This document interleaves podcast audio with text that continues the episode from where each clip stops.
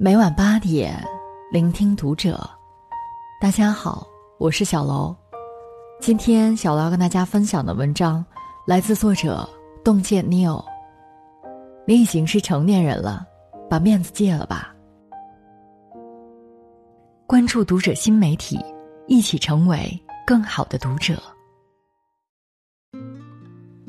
知乎上有个提问：为何我年龄越大？看周星驰的电影越觉心酸，一个高赞回答道：“因为活的时间越久，越发现，自己好像《大话西游》里的那条狗。小时候觉得成为大人是一件很光彩的事情，长大后才发现，成长是一个失去体面的过程，就像周星驰电影中那些被塑造过无数遍的小人物一样，没有谁不曾梦想。”脚踏五彩祥云，或顶天立地的大英雄。可最后拼尽全力，也只是做到认真且怂的活着。今年夏天，在乐队的夏天最后一期，当天的节目要录制到深夜，进行到一半的时候，朴树忽然站起来说道：“我到点儿了，我得回去睡觉了。”一时惊起千层浪。其实，在说这句话之前。朴树并非没有犹豫，大庭广众之下，又是节目录制现场，在座的几位嘉宾咖位可不比朴树低，即便不是直播，面子上也有些说不过去。但是在众人一片惊愕中，朴树还是做出了自己的决定，而且临走前又加了一句：“我岁数大了，要回家睡觉了，谢谢，走了。”或许在很多人眼中。朴树的做法并不得体，可有什么比自己的保命更得体的事情呢？事后他在采访中笑着解释道：“当年实在是太累了，所以选择回家休息。”就像他自己说的那样，他已不再年轻。如今四十五岁的他，当年在最红的时候淡出娱乐圈，退隐了十年，期间他生过一场大病。朴树直言。一场病改变了他的世界观。那时候自己的世界观可能就一百八十度了。人活着要符合天道，到现在为止，每天都睡得很早，基本每天晚上十点就睡了，早上也起得很早。这已经不是他第一次在镜头前丢脸。之前朴树在接受鲁豫采访时，也在录制中途睡觉。当时鲁豫带着摄制组去到朴树家，两人一边吃饭一边聊天儿。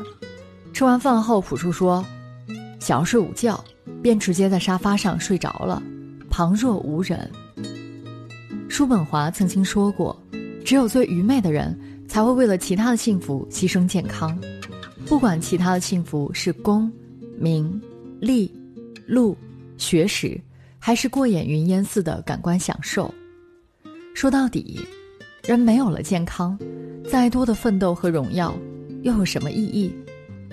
拥有一个健康的身体，才是成年人最大的体面。现在职场上流行这一句话：不要大声责骂年轻人，他们会立刻辞职的；但是可以往死里骂那些中年人。其实这句话并不准确，决定你是否有勇气辞职的。并不是你的年龄，而在于你身上背负的责任。刚工作那会儿，项目组长大鹏是一个只比我大两岁的东北小哥。一次因为团队的一次失误，将合同上的一个地名写错了，导致项目合约要延期执行。随即，我亲眼目睹了作为项目组长的大鹏面对客户和老板腥风血雨般的混合双打。当着办公室几十号人的面儿，大鹏不仅被客户讽刺，还被老板骂得狗血喷头。我以为大鹏年轻气盛，即便脾气再好，也得反驳两句。没想到他全程点头哈腰，微笑致敬，直到客户和老板消气为止。说真的，那一刻我觉得大鹏丢脸丢到家了。要是换做自己，早就拍拍屁股走人了。但是。当我从其他同事口中得知项目失败的后果，才发现自己是多么的年少轻狂。为了这份合约，整个团队前前后后忙碌了大半年。如果客户解约，大家不仅竹篮打水一场空，公司还要背负高额的违约金。而且马上就要到年底了，团队的年终奖铁定也要泡汤了。更别说大鹏是家中的独子，父母在东北老家，身体一直不是很好。如果拿下这个单子的奖金，距离他接二姥姥身边享福的目标就更进一步了。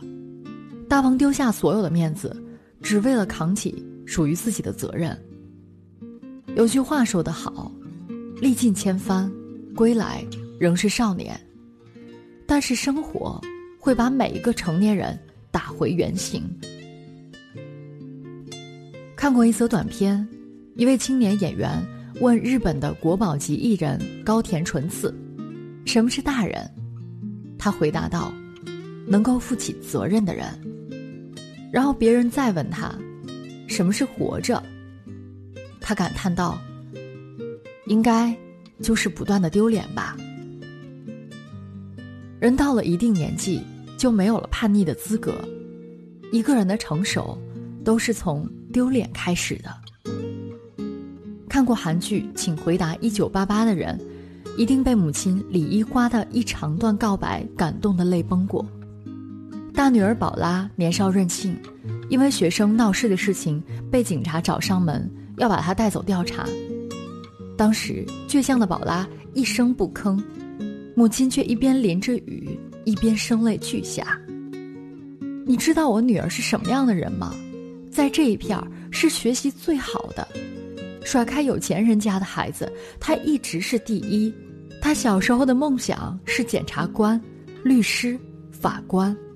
为了不让父母担心学费，自己做主和老师说改了志愿。你知道首尔大学吧？我们国家的精英才能考上的。他高中毕业的时候，可是作为学生代表从校长那里拿了奖学金，数学还是全国前十名。妈妈说的这段话充满了骄傲，所有的不顾形象都饱含了对女儿的爱。然而当时的宝拉并不懂，在她看来，妈妈这样卑微的乞求很丢人。为了阻止妈妈继续丢人，她宁愿选择被带去警署。直到多年以后，宝拉回首往事，才明白自己曾经有多么的自以为是。当初觉得妈妈很丢人，妈妈为什么连起码的脸面和自尊心都没有呢？我都觉得上火。后来才知道，比起她自己，妈妈更想守护的那就是我。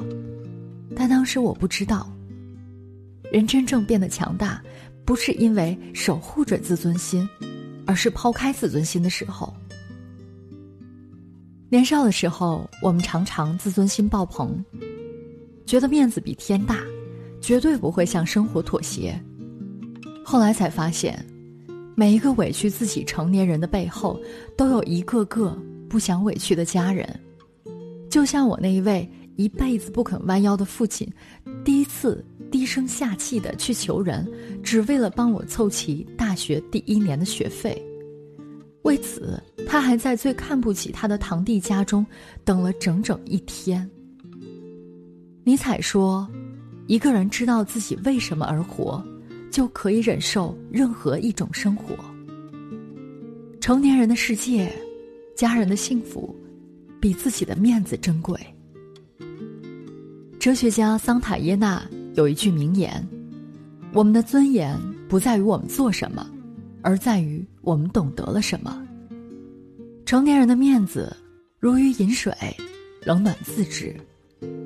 那个在菜市场和小商贩争得面红耳赤的中年女人，也许只不过是为了想要多省一点生活费，让丈夫的肩膀更轻松一些。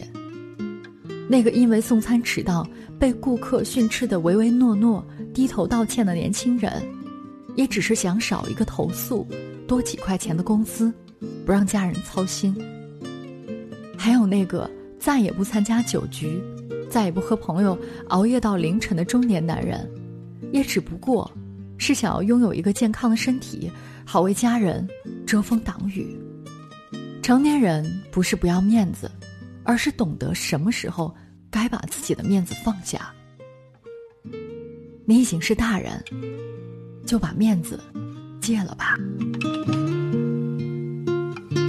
本期节目到这里就要结束了感谢大家的收听。我们下期再会。